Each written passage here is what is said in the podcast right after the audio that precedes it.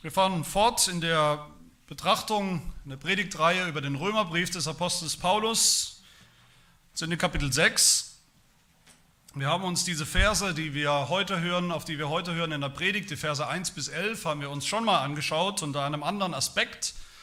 Und ich habe damals schon gesagt, das ist jetzt schon ein bisschen her, dass wir das nochmal tun werden, dass ich diesen Aspekt der Taufe, den der Apostel Paulus da erwähnt, dass das für mich, für Paulus, eine eigene Predigt wert ist. Und so hören wir auf die Verse 1 bis 11 noch einmal aus Kapitel 6.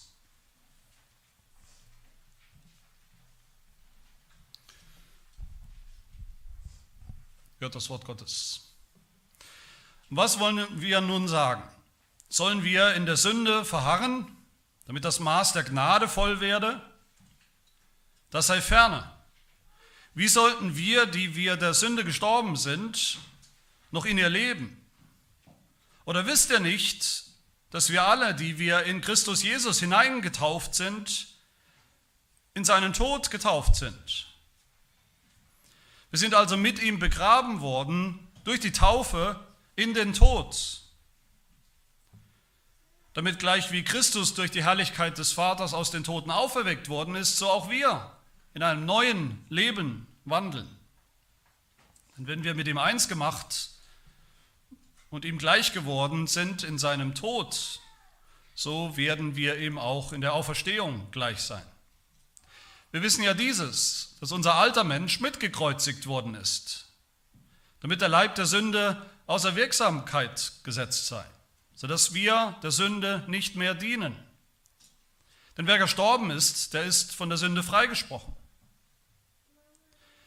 Wenn wir aber mit Christus gestorben sind, so glauben wir, dass wir auch mit ihm leben werden. Da wir wissen, dass Christus aus den Toten auferweckt, nicht mehr stirbt. Der Tod herrscht nicht mehr über ihn. Denn was er gestorben ist, das ist er der Sünde gestorben, ein für allemal. Was er aber lebt, das lebt er für Gott. Also auch ihr.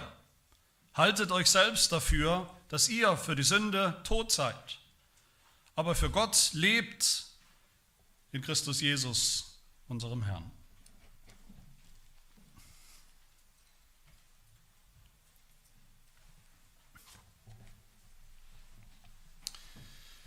Eine Frage, die wir uns alle, hoffe ich, immer wieder stellen, ist die Frage, wie wachsen wir eigentlich im Glauben?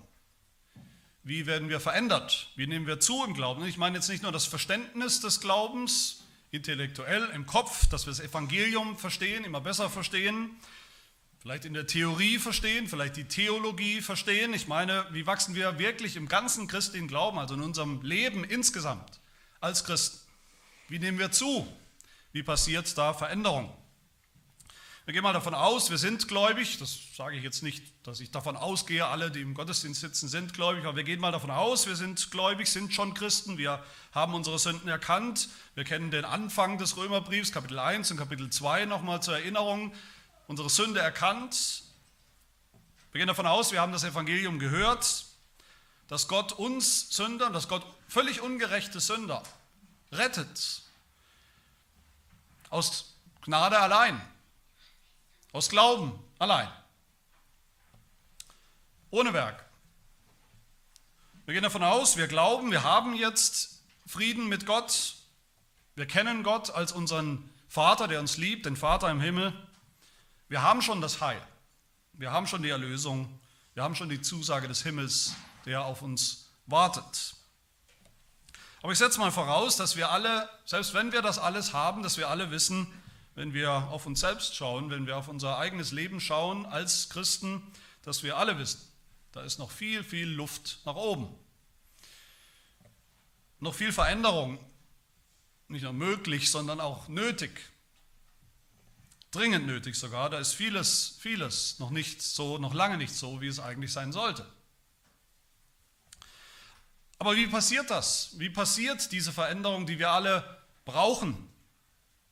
Wie passiert das in unserem Leben? Dass wir mehr, immer mehr werden, wie wir sein sollten, dass wir immer mehr werden, wie wir eigentlich vor Gott rechtlich sozusagen aufgrund des Evangeliums schon sind.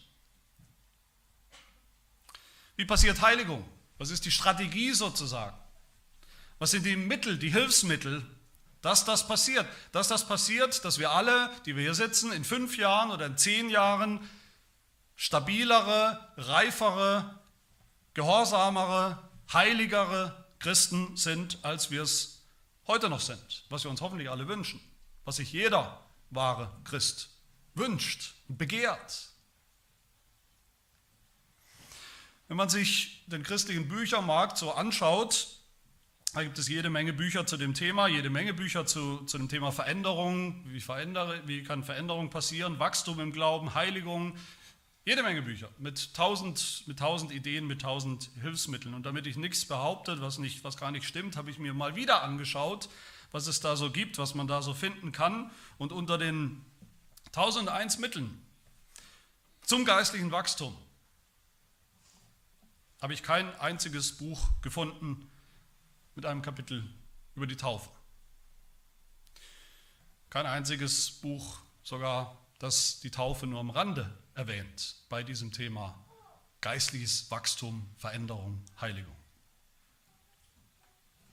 Und warum bitte nicht?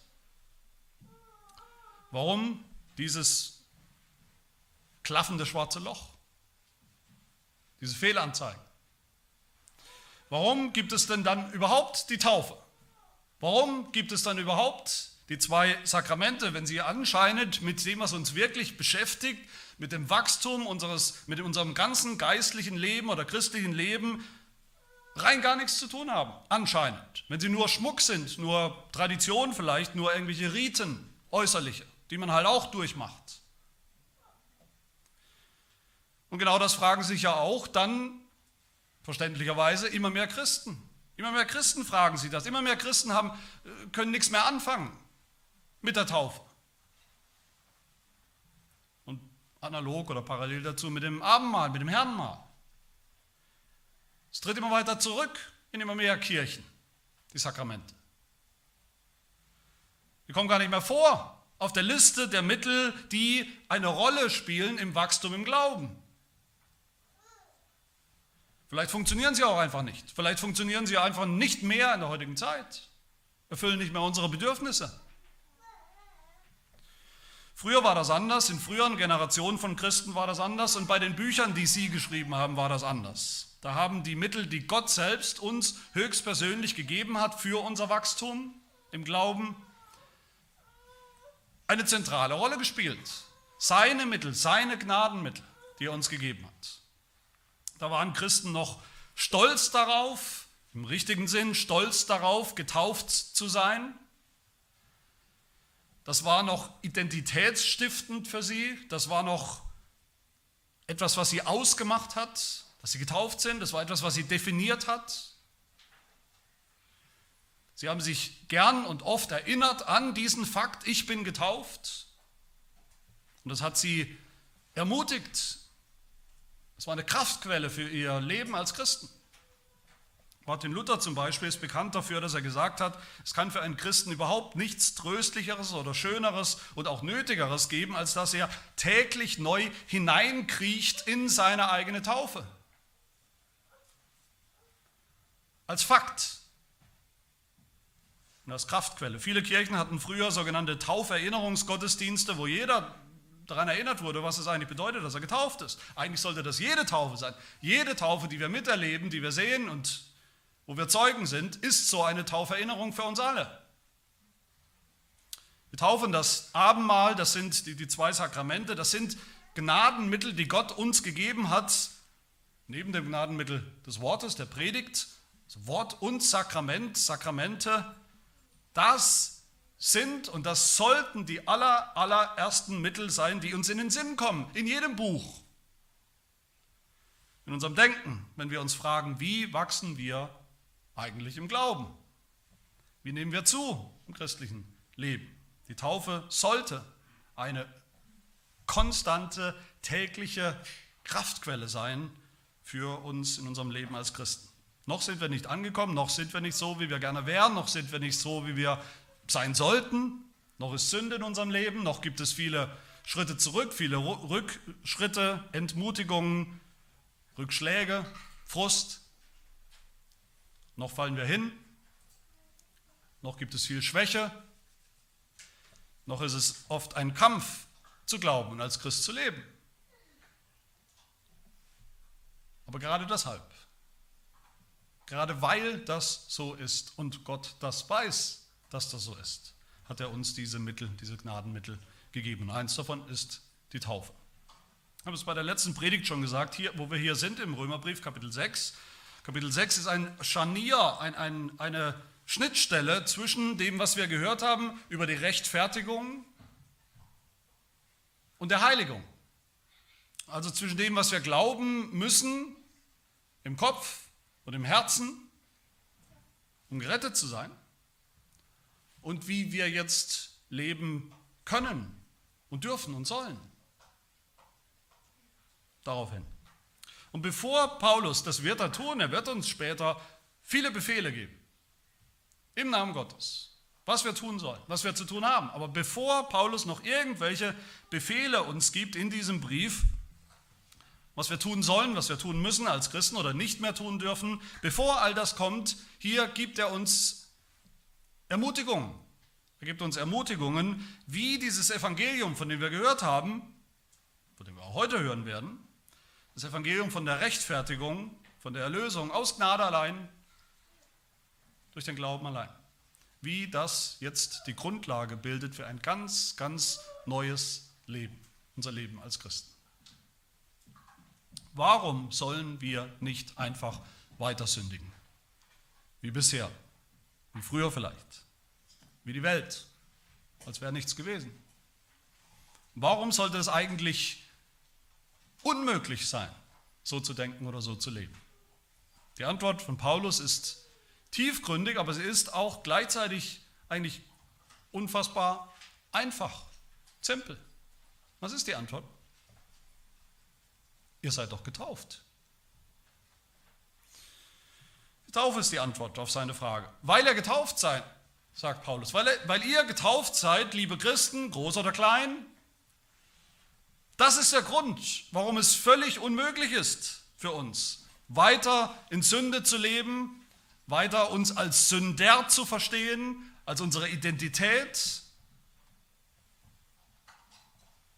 Die Taufe ist der Grund, warum ihr Christen nicht stehen bleiben könnt, nicht stecken bleiben könnt, nicht auf der Stelle treten könnt, ohne Veränderung, ohne Heiligung, ohne neues Leben, ohne anzufangen mit diesem neuen Leben. Und eigentlich macht die Taufe das ja so klar, so klar wie Kloßbrühe. Die Taufe ist überhaupt nicht kompliziert. Wir machen sie oft kompliziert, aber die Taufe als Zeichen, als Hilfsmittel, als Gnadenmittel ist nicht kompliziert. Ist sogar so einfach, die Taufe, so deutlich, dass sogar Kinder, dass sogar Jugendliche, Heranwachsende, selbst die, die nicht viel Theologie kennen, selbst die, die nicht wahnsinnig gebildet sind, verstehen, worum es geht. Deshalb hat Gott uns dieses Zeichen gegeben. Es ist ein klares und eindeutiges und einfaches Zeichen und Mittel. Gott sorgt dafür, dass die Botschaft ankommt, auch beim langsamsten von uns, auch wenn wir sonst vielleicht eher schwer vom Begriff sind, was wir alle manchmal sind. Und weil das so wichtig ist, diese Taufe, deshalb heute, wie gesagt, diese Predigt. Wir wollen uns anschauen in diesem Text, was die Taufe wirklich bedeutet, ihre wirkliche geistliche Bedeutung im ersten Punkt. Und dann zweitens wollen wir konkret uns die Taufe anschauen als Sakrament, als Zeichen, als Gnadenmittel. Die Wassertaufe, wie wir sie kennen. Und drittens wollen wir uns fragen, was hat jetzt diese Taufe zu tun mit unserer Heiligung? Wie sie uns verändert, jeden Tag aufs Neue. Jeden Tag nicht nur an dem Tag möglicherweise, wo wir getauft wurden oder werden. Mein erster Punkt, die geistliche Bedeutung der Taufe. All denen, die denken, die fälschlicherweise denken, in unsere Richtung denken und sagen, na euer Evangelium, das Evangelium von Paulus, das Evangelium, wie es die Protestanten verstehen, das Evangelium, wie es vielleicht vor allem speziell die Reformierten verstehen, das Evangelium, was wirklich ganz allein hundertprozentig auf Gnade beruht, auf Gottes Gnade und allein auf dem Glauben. Dieses Evangelium kann ja nur dazu führen, dass sogenannte Christen dann leben wie die Schweine. leben wie Heiden, gottlose Heiden. Weitermachen in Sünde. Sie bei jeder erdenklichen Sünde weiter mitmachen. All die, die denken, wie wir das vielleicht sogar selber manchmal tun, ob ich jetzt noch sündige als Christ, naja, spielt keine große Rolle mehr. Ich bin halt, wer ich bin. Ich bin halt ein Sünder. Ich bin und bleibe ein Sünder. Allen Christen, die denken, es gibt keine echte Veränderung. Alle Christen, die resigniert haben, die sagen, es gibt keine echte Veränderung, keine echte Heiligung, nicht in diesem Leben, vielleicht danach, ja, aber sicher nicht, nicht hier. All denen sagt der Apostel Paulus hier, entsetzt, mit Erstaunen, schockiert, mit weit aufgerissenen Augen sagt er uns allen hier, wisst ihr nicht? Kann das sein, dass ihr das noch nicht kapiert habt? Vers 3. Wisst ihr nicht, dass wir alle in Christus Jesus hineingetauft sind, in seinen Tod und in sein Leben? Wisst ihr nicht, habt ihr vergessen, sagt Paulus, dass ihr getauft seid, liebe Christen. Und wenn ihr das vergessen habt, dann ist es auch kein Wunder. Dann ist es kein Wunder, dass ihr so redet, dass ihr so resigniert, dass ihr euch mit der Sünde arrangiert, dass ihr euch mit der Sünde abgefunden habt, die noch da ist. Als unveränderlichen Faktor, als Schicksal in diesem Leben.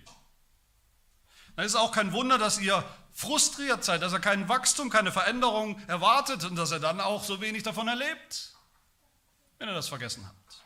Dann ist auch kein Wunder, dass ihr immer wieder an der genau selben Stelle hinfallt und dann liegen bleibt im Selbstmitleid und denkt, es ist eben so. Diese Frage von Paulus, wisst ihr nicht, so, so, so schockiert Paulus hier ist, und das ist er wirklich, so schockiert er ist, dass es Christen gibt, dass die Christen in Rom anscheinend nicht wussten oder gerade vergessen haben, dass wir es vielleicht nicht wissen heute Morgen. So sehr will er uns doch gleichzeitig helfen zu wissen. Paulus will uns helfen zu wissen, zu begreifen, wieder neu zu begreifen oder vielleicht zum ersten Mal zu begreifen, was es genau bedeutet, dass wir getauft sind in Jesus Christus hinein. Jetzt gibt es natürlich Bibelausleger oder auch Prediger, die hier ganz schnell dabei sind bei diesem Text, das ist fast das erste manchmal, was sie sagen, ja, der Apostel Paulus spricht ja überhaupt nicht von der Wassertaufe, von dem, was wir unter Taufe sonst verstehen. Es geht nicht um das Sakrament, hier, es geht nicht um das Zeichen der Taufe, es geht um die geistliche Realität, die geistliche Wirklichkeit, die dahinter steckt oder dahinter steht. Es geht um die Taufe mit dem Geist, es geht um die Wiedergeburt, es geht um die Bekehrung, es geht um den Anfang des Glaubens. Und da ist natürlich auch was dran. Im Apostel Paulus geht es hier in Römer 6 nicht in erster Linie darum, um die Taufe als Sakrament, was sie als Sakrament tut oder bewirkt. Es geht um die geistliche, geistliche Bedeutung hinter der Taufe. Und das Problem bei dieser Auslegung, die wir leider immer wieder hören, die ich immer wieder höre, oft höre, bei denen, die sofort das Zeichen, das Sakrament der Taufe, die Taufe mit Wasser hier ausschließen, die kommt ja gar nicht vor. Das Problem ist, dass wir da was auseinanderreißen, was Gott eben zusammengefügt hat, was wir nicht trennen und scheiden dürfen. Die Bibel, der Apostel Paulus, kennt gar keine geistliche Bedeutung der Taufe ohne die ganz normale Wassertaufe. Ohne das Zeichen. Paulus kennt überhaupt kein Christsein, Paulus kennt keinen Glauben ohne die Taufe. Und umgekehrt stimmt es genauso. Er kennt keine Wassertaufe, keine Taufe als Zeichen, als Sakrament ohne den Glauben ohne dass die Taufe verbunden ist mit dem, wofür sie steht als Zeichen. Was ist denn die geistliche Bedeutung der Taufe? Paulus sagt uns das hier. Wisst ihr nicht, dass wir alle, die wir in Christus Jesus hineingetauft sind, in seinen Tod getauft sind? Wir sind also mit ihm begraben worden durch die Taufe in den Tod. Damit, das zweite, gleich wie Christus durch die Herrlichkeit des Vaters aus den Toten auferweckt worden ist, so auch wir. Taufe steht also für unsere Einheit mit Christus, dass wir eins geworden sind mit ihm, dass wir in ihn hineingetauft worden sind, wie es hier heißt. Und in einem doppelten Sinn, wie Paulus sagt, nicht nur eins gemacht mit ihm in seinem Tod, sein Tod als Strafe, als die Strafe, die wir verdient hatten, hatten, die Todesstrafe, die er für uns getragen hat, die Vergebung unserer Sünden, die wir davon haben, von seinem Tod, das ist das Erste, ja. Aber dann, dass wir auch eins gemacht sind mit ihm in seiner Auferstehung. Dass wir reingekommen sind in sein neues Leben, in sein Auferstehungsleben, in sein herrliches, wunderbares Leben, sein kraftvolles Leben. Dass wir neu geworden sind, wiedergeboren sind durch den Heiligen Geist. Dass wir auch schon jetzt in diesem neuen Leben stehen, in diesem neuen Leben wandeln. Wir dürfen die Taufe niemals reduzieren, was wir aber oft tun. Nicht reduzieren auf Sündenvergebung. Die Taufe steht für beides. Sündenvergebung und ein heiliges Leben. Die Rettung, wie wir manchmal sagen, und das neue Leben. Die Rechtfertigung und die Heiligung. Diese Einheit zwischen den Gläubigen und Jesus, von der Paulus hier spricht, dieses Einswerden, das ist nicht Nachahmung. Wie man auch immer mal wieder hört oder vielleicht manchmal denkt. Okay, das bedeutet dann wahrscheinlich, was Paulus hier sagt, so wie Christus gestorben ist, der Sünde, so müssen wir das eben jetzt auch tun. So wie Jesus auferstanden ist zu einem neuen Leben, zu einem perfekten Leben, zu einem gehorsamen Leben, so müssen wir das eben jetzt auch tun und leben und versuchen und uns abmühen, das zu tun. Nein, hinein getauft in Christus, das bedeutet, dass das, was für Jesus galt und gilt, jetzt auch schon für uns gilt. Nicht nur theoretisch, sondern wirklich, definitiv, ein für allemal. Das ist wahr, das ist so. Die Verbindung mit Jesus durch die Taufe in ihn hinein, das ist eine, eine lebendige Verbindung. Das ist kein bloßes Gedankenspiel. Okay, wir erinnern uns dran, versuchen das dann irgendwie zu kopieren. Das ist kein bloßes Beispiel für uns. Jesus hat uns ein Beispiel gegeben. Wir versuchen es eben so zu machen wie er.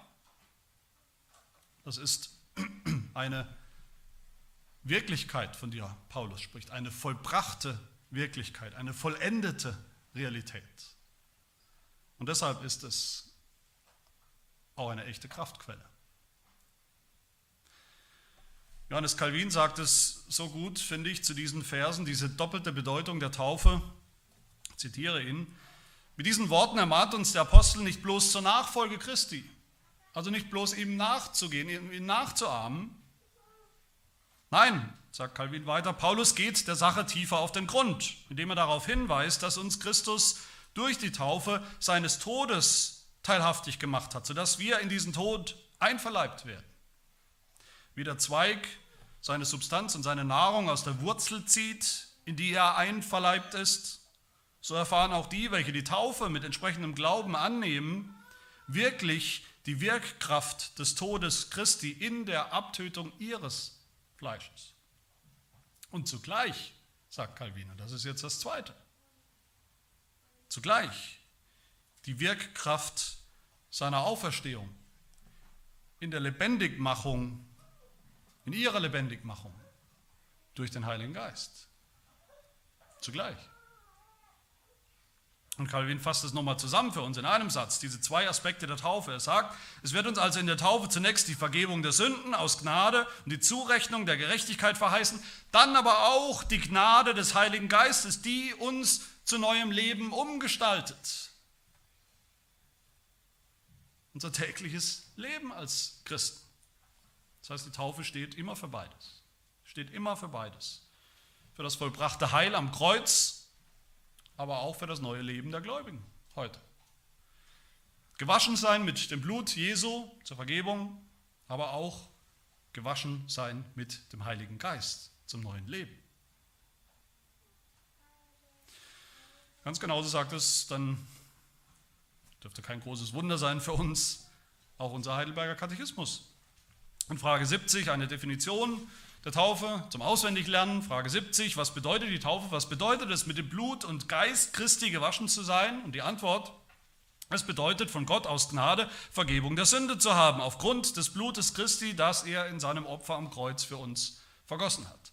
Es bedeutet aber auch, der zweite Aspekt, den wir immer vergessen, es bedeutet aber auch, durch den Heiligen Geist erneuert und als Glied Christi geheiligt zu werden sodass wir Stück für Stück den Sünden absterben und ein unsträfliches Leben führen, das Gott gefällt. Das ist die geistliche Bedeutung der Taufe. Tod, Vergebung der Sünden, gewaschen mit dem Blut Jesu und Leben, Wiedergeburt, gewaschen mit dem Heiligen Geist, Heiligung. Aber meine Lieben, was hat all das jetzt mit der Taufe als Sakrament zu tun? Und das ist mein zweiter Punkt. Die Taufe, wie wir sie kennen, als Zeichen, als Sakrament, die Wassertaufe. Was ist wohl die Bedeutung der Taufe mit Wasser? Ich habe es schon gesagt, das ist eigentlich so klar, dass das jeder begreifen muss. Vielleicht sogar der, der zum allerersten Mal bei einer christlichen Taufe dabei ist. So einfach ist das eigentlich das Zeichen. Was passiert da, egal ob bei, deinem, bei einem Baby oder bei einem Erwachsenen, der getauft hat, egal ob durch Untertauchen von einem ganzen Menschen in einem See oder einem Fluss oder durch Besprengen mit Wasser, mit ein paar Händen voll Wasser. Jeder sieht, jeder versteht eigentlich, worum es geht. Wasser macht sauber. Wasser wäscht. Wasser wäscht etwas von uns ab. Unsauberkeit, Schmutz, den Schmutz der Sünde, und was kommt dabei raus? Nach dem Waschen, was kommt dabei raus? Logischerweise etwas Sauberes. Ein sauberer, neuer, heiliger, geheiligter Mensch.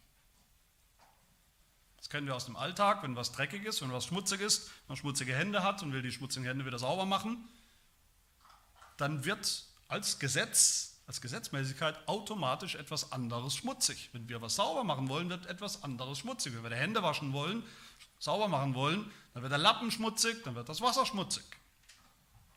Wer schon mal das Taufwasser angeschaut hat, ich will nicht zu viel verraten, aber wer schon mal das Taufwasser angeschaut hat nach einer Taufe, das kann schon auch mal dreckig sein. Nicht sehr meistens, aber da können schon mal kleine Fettaugen drauf schwimmen. Trinken will das niemand mehr, das Taufwasser.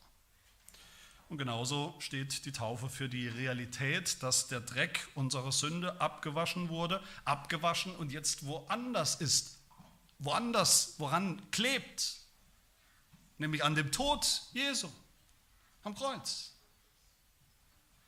Wir sind sauber durch den schmutzigen Tod Jesu am Kreuz. Und es steht dafür, dass wir dann auch aus dem Taufwasser hervorkommen, hervorkriechen, auftauchen sozusagen aus dem Wasser als neue gewaschene Menschen. Und wer wenigstens ein kleines bisschen Bibel kennt und gelesen hat, der weiß, in der Bibel gibt es viele Taufen. In der Bibel gibt es viele Taufen mit viel, viel Wasser. Die Sintflut mit extrem viel Wasser wird eine Taufe genannt in der Bibel. Und was ist da passiert in der Sintflut zur Zeit Noahs? Was ist passiert in dieser Taufe? Da sind Menschen gestorben, getötet worden, da sind Sünder ertrunken im Wasser und eine Handvoll Gläubige wurden gerettet durch das Wasser geheiligt als Gottes Volk, sind in ein neues Leben aufgebrochen. Nach der Flut. Der Exodus, das große Ereignis, der Durchzug des Volkes Gottes durch das Wasser des Meeres wird eine Taufe genannt. Was ist da passiert? In dieser Taufe, der sündhafte Pharao, die sündhaften Ägypter sind ertrunken. Aber das gläubige Volk Gottes wurde gerettet, wurde in ein neues Land geführt, in ein neues Leben. Tod für Sünde, Sünder in der Taufe und Leben, Wiedergeburt, Heiligung, neues Leben für die Gläubigen in der Taufe. Auch diese Symbolik der Wassertaufe versteht doch eigentlich jeder. Aber jetzt gibt es, wie gesagt, diese Ausleger, viele Ausleger, die sagen, ja, Römer 6 hat mit der Wassertaufe dem, was ich gerade gesagt habe, überhaupt nichts zu tun. Da geht es um die geistliche Wirklichkeit, nicht um das Sakrament. Und wir sind auch, habe ich den Eindruck, oft dabei, schnell dabei zu sagen, ja, die Taufe selbst Ist nicht so wichtig. Die Taufe selbst bewirkt das alles ja nicht. Die Taufe tut das ja alles nicht. Die Taufe wirkt nicht irgendwas aus sich selbst heraus und schon gar nicht automatisch. Wir sind so schnell dabei, zu relativieren und klein zu reden. Und das ist auch alles richtig, wenn wir so denken. Das sind wichtige Dinge. Wie unser Katechismus ja auch sagt, klipp und klar in Frage 72, da sagt er, ist denn das äußerliche Wasserbad, die äußerliche Wassertaufe selbst die Abwaschung der Sünden? Und die Antwort, nein, das Blut Jesu Christi und der Heilige Geist reinigt uns von allen Sünden. Nicht ein bisschen Wasser. Das ist richtig das ist wichtig festzuhalten. Das Problem ist nur, dass wir, auch wir, oft, so oft und so lange betonen, was die Taufe alles nicht wirkt, was die Taufe alles nicht ist. Das wäre wahrscheinlich unsere erste Antwort. Ist das nicht so, wenn uns jemand fragt, was bedeutet die Taufe? Wir sind besser darin zu sagen, was sie bloß alles nicht ist und nicht tut, als wir darin sind zu sagen, was sie denn tut. Bis sie gar keinen Wert für uns mehr hat, nur noch ein leeres Symbol ist. Nur noch ein menschlicher Gehorsamsschritt, der irgendwo auch dazugehört zum Christsein. Ja, macht man einmal erledigt. Das Problem ist, dass wir zwischen der Taufe und dem, wofür sie steht, so sehr unterscheiden, dass wir die beiden Dinge eigentlich getrennt haben, voneinander abgekoppelt haben. Bis die Taufe als Sakrament dann irgendwo in der Luft hängt, oh, da ist wieder eine Taufe. Ich weiß nicht genau, was die eigentlich mit uns zu tun hat, mit uns Christen. In meinem Leben. Problem ist, wir betonen so sehr und auch mit Recht, was die Taufe alles nicht ist, ja, dass wir dann vergessen, was sie ist, wie wichtig sie ist, wie tröstlich, was für ein wichtiges gottgegebenes Mittel sie ist für uns. Wir definieren so endlos die Taufe, dass wir gar nicht mehr dazu kommen, uns über die Taufe zu freuen. Wir diskutieren endlos darüber, was ist denn mit denen, die, mit den Gläubigen, die nicht getauft sind? Kommen die etwa in die Hölle, wenn man nicht getauft ist? Und das kann man diskutieren, ja, aber wenn wir Paulus diese Frage stellen würden, kann ich euch sagen, wie er geantwortet hätte.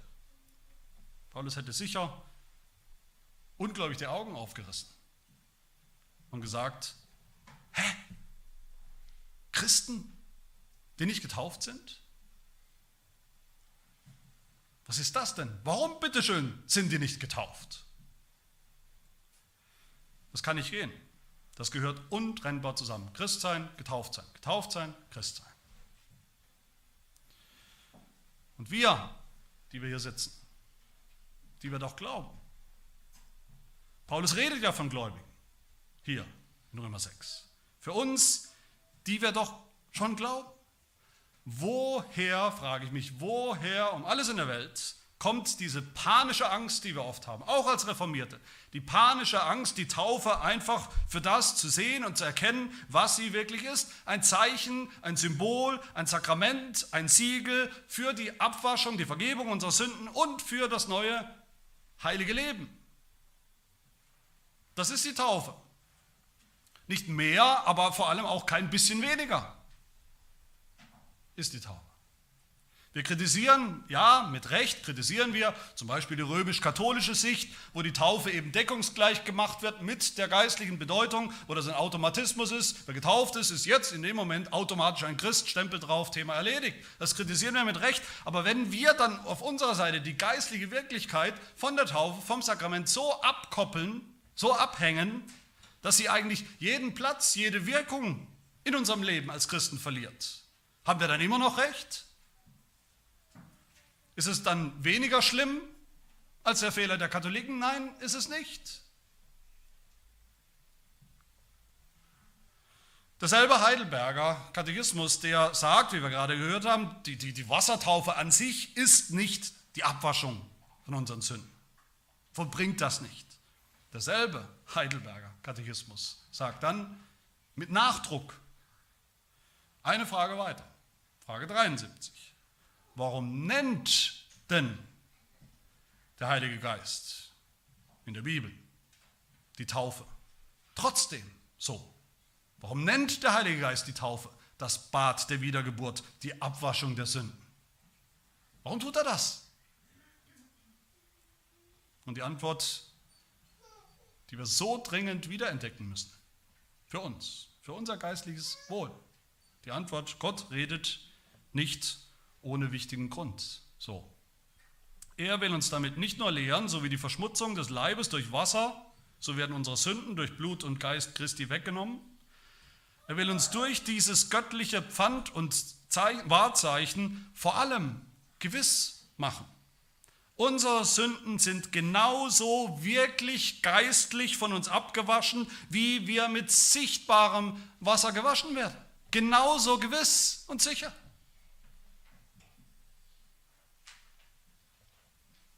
Wo wir ständig trennen, wo wir immer trennen zwischen Vergebung der Sünden, Wiedergeburt, Heiligung einerseits und der Taufe auf der ganz anderen Seite, dann müsste uns eigentlich auffallen, dass sowohl das Wort Gottes als auch dann unsere Bekenntnisse fleißig zusammenhalten, zusammenhalten, was zusammengehört.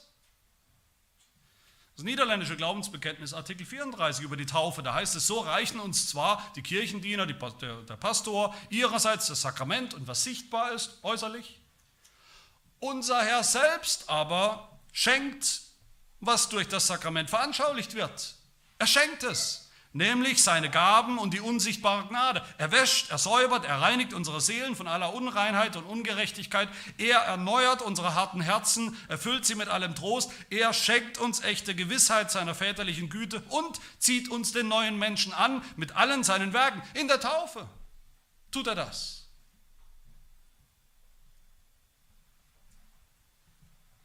Damit sind wir beim letzten Gedanken, die Taufe und jetzt unsere Heiligung. Paulus spricht hier, wie gesagt, in Römer 6 von Heiligung. Im Abschnitt danach wird es sehr konkret. Und er sagt uns hier, es gibt keine Heiligung. Es kann noch nicht mal losgehen, noch nicht mal anfangen, noch nicht mal der erste Schritt in der Heiligung, wenn wir nicht wissen, Vers 3, wenn wir nicht wissen, dass wir getauft sind in Jesus hinein wenn wir das nicht wissen. Aber wenn wir das wissen, dann ist die Taufe der Anfang der Heiligung. Und nicht nur der Anfang, sondern auch die bleibende, beständige Kraftquelle in der Heiligung. Ist die Taufe das Gnadenmittel, das Gott gebraucht, um uns zu verändern, das er gebraucht, um uns zu heiligen, mehr und mehr. Die Taufe, dieser Fakt, dass wir getauft sind, ein für alle Mal, und jede Taufe, die wir auch dann miterleben, mit ansehen, als Zeugen, erinnert uns daran, sollte uns daran erinnern, jeden Tag daran erinnern, dass wir in Jesu Tod eingetaucht sind, dass unser alter Sünder schon tot ist und dass wir in seine Auferstehung eingetaucht sind, in sein neues Leben, kräftiges Leben. Die Taufe soll uns vor Augen führen, immer wieder neu. So wie Jesus uns einmal gereinigt hat durch sein Blut, ein für allemal, so reinigt er uns jetzt auch weiter, Tag für Tag, bis zum allerletzten Tag. In der Heiligung, durch sein heiliges Leben, das er jetzt lebt, für Gott, für immer, lebendig. Und durch den Heiligen Geist, den er uns gegeben hat. Deshalb heißt er so der Heilige Geist oder auch der Geist der Heiligkeit, wie Paulus in Römer 1 ihn ja schon genannt hat. Alle reden von Heiligung. Christen. Alle reden von Heiligung, alle wollen Heiligung, es ist in aller Munde, aber es ist ein ganz, ganz großer Irrtum, ein folgenschwerer Irrtum, ein, ein großer Denkfehler von so vielen Christen. Es geht zurück bis zu den Täufern, den Schwärmern im 16. Jahrhundert. Das finden wir bei den Charismatikern heute. Das finden wir bei vielen, vielleicht den meisten Evangelikalen heute, bei den meisten, die sich nennen, auch bibeltreu nennen, ist das eine Standardhaltung oder ein Standarddenken und auch eine falsche Erwartung, dass sie sagen, Heiligung ist das unmittelbare Wirken, das irgendwie magische, direkte Wirken des Heiligen Geistes in mir, einfach so, unsichtbar, in mir. Unmittelbar heißt genau das. Ohne Mittel. Direkt. Das Denken, Gott wird mich heiligen, er wird mich heiligen durch seinen Geist, ja, daran glaube ich, in mir, innerlich, direkt, ohne irgendwelche Mittel. Das Denken sogar noch einen Schritt weiter, das Denken, dass es sogar eigentlich völlig ungeistlich ist, dass wir denken, Gott könnte so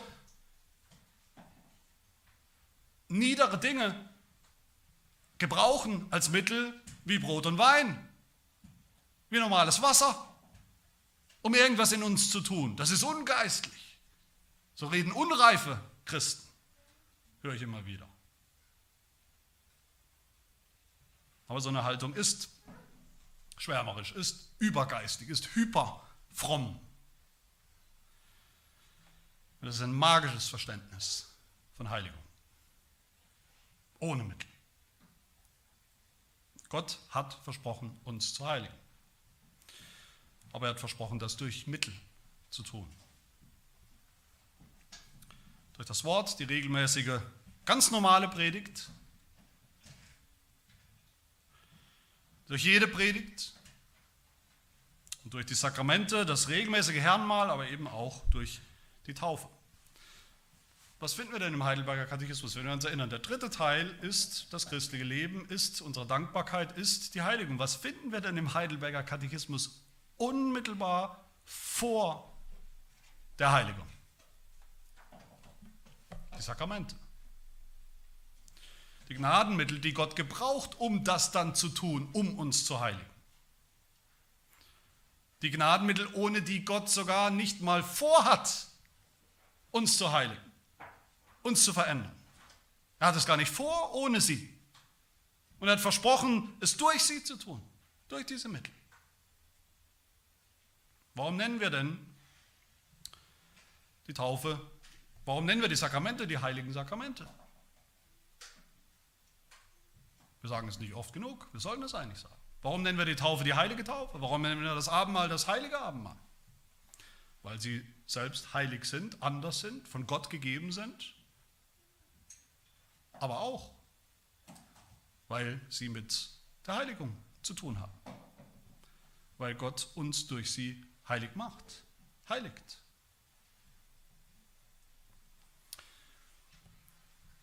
Mein lieben Paulus, der Apostel Paulus gibt uns hier vielleicht den Schlüssel überhaupt zur Heiligung, zu unserem Verständnis von Heiligung. Heiligung, sagt er, ist zu wissen zu wissen, wer wir schon sind, ein für alle Mal in Christus und dann auch so zu leben, mehr und mehr in Christus und durch Christus.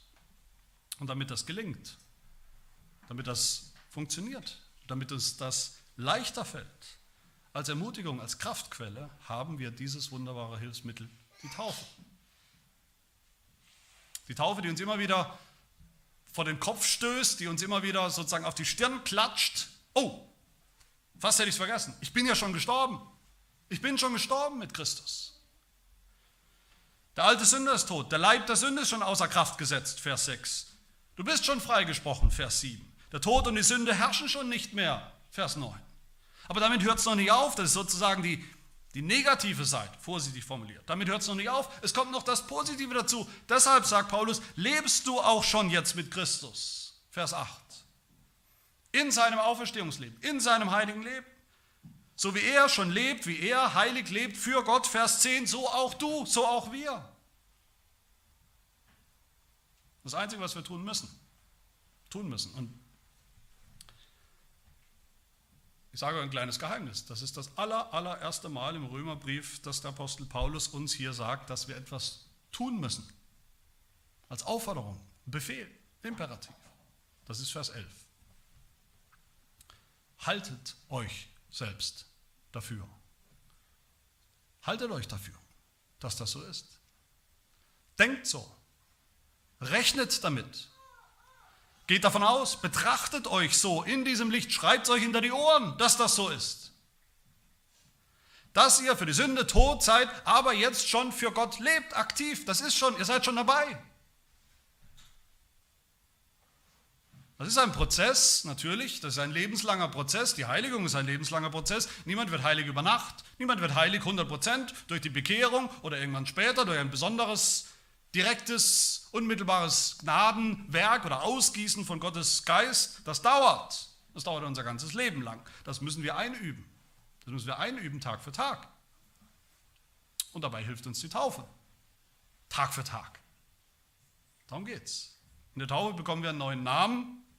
Babys bekommen da ihren Namen, zumindest vor Gott und der Gemeinde. Im Standesamt haben sie es schon bekommen. Auch wir Erwachsenen, wenn wir getauft werden, wenn Erwachsene getauft werden, bekommen sie einen neuen Namen. Wir heißen dann Christen. Wir heißen dann Christen nach Christus durch die Taufe. Und an einen neuen Namen muss man sich gewöhnen. Da muss man, da muss man sich reindenken, da muss man reinschlüpfen jeden Tag. Das muss einem in Fleisch und Blut erstmal übergehen. Jeden Tag müssen wir uns erinnern, müssen wir uns vorhalten, ja, ich hieß mal Adam. Ich war mal alt. Aber der ist tot. Und die Sterbeurkunde, dass der alte Adam, mein alter Sünder tot ist, die Sterbeurkunde habe ich zu Hause, ist meine Taufurkunde. Und jetzt heiße ich Christ, nach Christus. Das ist mein, mein neuer Name, das ist jetzt meine neue Identität, das ist so. Und die Geburtsurkunde habe ich auch zu Hause, das ist auch meine Taufurkunde. Wie eine frisch gebackene Ehefrau einstudieren muss, dass sie jetzt einen neuen Namen hat, das ist auch manchmal nicht leicht. Die Frauen wissen das, dass man auch noch vielleicht nach drei Monaten oder sechs Monaten immer noch mit dem alten Familiennamen unterschreibt. Man hat sich es noch nicht ganz angewohnt einen neuen Namen zu haben, aber es ist nicht nur ein neuer Name, es ist auch eine neue Identität für seine Ehefrau. Die Maria ist eine Schuster. Die Hanna ist eine Apitz. Die Katja ist jetzt eine Meier. Das ist nichts, was nur was rein äußerlich ist. Das ist Identität. Und wenn ihr es nicht glaubt, wenn es jemand anders nicht glaubt oder wenn sie selber vielleicht manchmal nicht glauben, wenn sie aufwachen, können sie nicht erinnern, das können wir alle nachlesen. In der Heiratsurkunde, dass das stimmt. Da muss man sich gewöhnen, das muss man mit Leben füllen. Das ist schon ein neues Leben, in dem man sich wiederfindet. Kleine Kinder, die getauft wurden, müssen das auch erst lernen, einstudieren, sich reindenken, je größer sie werden, lernen, wissen, begreifen, wer sie sind. Was ihnen die Taufe sagt, wer sie sind. Ihre Identität als Christen, dass sie zu Christus gehören, dass sie Christen sind. Das müssen die Eltern ihnen zuerst beibringen. Was es bedeutet, sich auch dann dafür zu halten, wie Paulus sagt. Haltet euch dafür. Kinder, haltet euch dafür, dass ihr das seid. Getauft seid. Und dass das bedeutet, ihr gehört zu Jesus ganz und Jesus gehört euch ganz. Und wir Erwachsene genauso, wenn, wenn die Welt zu uns sagt, der da ist in der Kirche, der soll ein Christ sein, das ist ganz genau dasselbe sind wie alle anderen Menschen. Dann dürfen wir antworten, ganz so gar nicht. Ich bin getauft. Ja, ich war alt, jetzt bin ich neu. Ja, ich sündige noch, aber ich muss das nicht mehr als Zwang. Ich kann auch anders. Ich soll auch anders. Ich muss anders. Ich bin Christ. Ich bin gestorben und auferstanden, auch wenn ich das lang nicht begriffen habe, wenn ich es vielleicht bis heute nicht so richtig begriffen habe. Meine Taufe zeigt mir das. Ganz deutlich. Dieses Jahr werden wir ja, so Gott will, man sieht das ja hier und da, werden wir die eine oder andere Taufe haben freue mich schon drauf, bin schon ganz aufgeregt. Ich würde am liebsten schon das Wasser einfüllen und äh, äh, bereithalten. Ich freue mich drauf, natürlich wegen der Kinder und der Familien, aber ein bisschen muss ich auch sagen, aus Eigennutz. Ich denke dabei auch an uns. Ich denke dabei auch an uns, die Erwachsenen. Bei jeder Kindertaufe denke ich auch an uns, die Erwachsenen. Jede Taufe ist ein Gnadenmittel für uns alle, für die ganze Gemeinde. Jede Taufe ist ein Mittel, ein Hilfsmittel, ein Gnadenmittel, ein Booster. Das wird vielleicht das Unwort des Jahres, aber ich sage es jetzt trotzdem, ein Booster für unseren Glauben, für die Heiligung. Meine Lieben, Heiligung ist ein lebenslanger Prozess, eine lebenslange Aufgabe, aber Gott hat uns dafür Mittel gegeben, die ausreichen, die Mittel gegeben, alle Mittel gegeben, die wir brauchen, Mittel gegeben, die funktionieren, die wirken. Mittel, an die er sich selbst gebunden hat, mit einem Versprechen, an die er seinen Geist, das Wirken des Geistes gebunden hat mit einem Versprechen. wo er hoch und heilig versprochen hat, dass er genau durch diese einfachen Mittel, die wir oft, über die wir oft verächtlich denken oder nicht nachdenken, dass er genau durch diese Mittel uns heiligen will und wird. Definitiv. Und diese Taufe hat genauso eine lebenslange Bedeutung, wie die Heiligung ein lebenslanger Prozess ist. Die Taufe ist nicht einmalig, einmal wirksam, wenn überhaupt. Die Taufe hat eine lebenslange Bedeutung. Artikel 34 nochmal aus dem Niederländischen, wo es heißt, die Taufe nützt uns ja nicht nur in dem Augenblick, in dem wir das Wasser empfangen und solange das Wasser auf uns ist, die fünf Sekunden, sondern während unseres ganzen Lebens, sagt unser Bekenntnis. Die Taufe nützt uns während unseres ganzen Lebens. Verstehen wir das noch? Freuen wir uns darüber noch? Vertrauen wir darauf noch, dass das so ist? Und wie tut sie das? Indem sie uns hilft zu wissen, uns zu erinnern, wer wir sind in Christus. Indem sie uns hilft, uns selbst zu halten dafür, dass wir schon tot sind für die Sünde, dass wir schon leben, dass wir schon jetzt für Gott leben, heilig leben, neu und anders leben. Mein Lieben, lasst uns diese Taufe, unsere Taufe, die christliche Taufe, schätzen als effektives Mittel in der Heiligung, in unserer Heiligung, in unserer Veränderung. Im Kampf gegen die Sünde, gegen die Versuchung zu sündigen, Lass uns uns erinnern, wir sind doch getauft. Als Waffe gegen unsere Feinde, gegen Zweifel, gegen Unsicherheit, gegen die Versuchung zu resignieren, alles hinzuwerfen im Kampf gegen die Sünde, weil es so frustrierend ist, weil es irgendwie nicht weiterzugehen scheint, ist die Taufe. Ein wunderbares Mittel der Ermutigung, eine Kraftquelle zur Heiligung. Und genauso übrigens dann natürlich auch das Herrnmal, das zweite Gnadenmittel, mit dem Gott uns stärken will und wird, heiligen will und wird, wie er es uns versprochen hat, wie wir es auch gleich erleben werden im Herrnmal. Amen. Wir beten. Herr unser Gott, wir danken dir, dass du uns aus schierer Gnade hinein getauft hast hinein versenkt hast in den Tod deines Sohnes Jesus Christus am Kreuz, mitgekreuzigt hast. Sodass unsere alte Identität, sündhafte Identität, dass das ist, wer wir sind und dass das alles ist, wer wir sind, dass diese Identität ein für alle Mal ausgelöscht ist. Danke dir aber auch, dass du uns hineingetauft und versenkt hast in die Auferstehung Jesu, in sein neues, wunderbares, richtiges, heiliges, gehorsames, kraftvolles, ewiges Leben. Und wir bitten dich, möge das Sakrament, das Hilfsmittel, das Gnadenmittel der Taufe, was du deiner Kirche gegeben hast, was du uns gegeben hast, möge uns das, das immer wieder und immer mehr vor Augen stellen. Und dass wir auch immer mehr verändert werden, immer mehr geheiligt werden wir mehr leben in diesem neuen Leben. Aus Dankbarkeit, aus Freude über dein Heil, über deine Erlösung. Das bitten wir in Jesu Namen. Amen.